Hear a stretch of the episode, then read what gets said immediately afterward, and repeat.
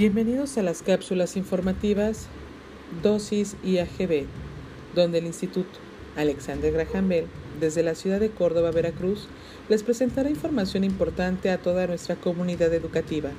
Los invitamos a seguirnos en nuestras redes sociales como Instagram, donde nos encuentra como arroba y alexandergb o Facebook como Instituto Alexander Graham Bell no sin antes mencionar que pueden conocer nuestra oferta educativa a través de nuestra página www.iagb.edu.mx. En esta primera emisión hablaremos de un tema de relevancia y orgullo histórico, la independencia de México. Durante años hemos rendido honores donde se escuchan nombres como Morelos, Hidalgo y las tres etapas de la independencia, pero algunos detalles importantes los hemos pasado por alto. Por ejemplo, las minas de Guanajuato, San Luis, Zacatecas, que era donde extraían grandes cantidades de plata, eran la gran riqueza de España. No olvidemos que más del 50% de la riqueza del mundo se sostenía con las monedas españolas, ya que la economía estaba basada en la plata.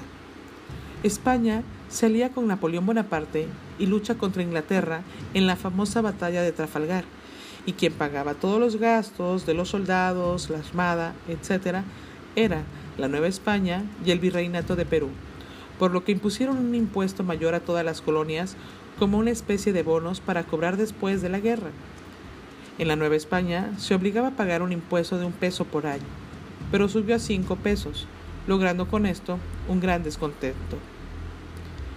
Otro dato importante es que se debe de mencionar a Francisco Primo de Verdad y a Francisco Azcárate y Lezama, que fueron los precursores de la idea de que la Nueva España dejara de enviar riquezas a España y que tuviéramos un gobierno autónomo.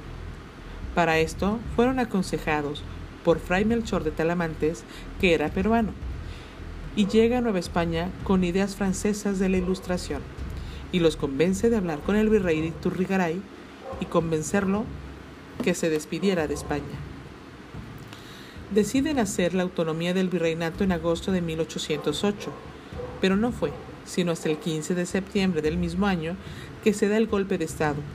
Los ricos ingresan al Palacio Virreinal, ahora el Palacio Nacional, y toman preso al virrey y a su familia.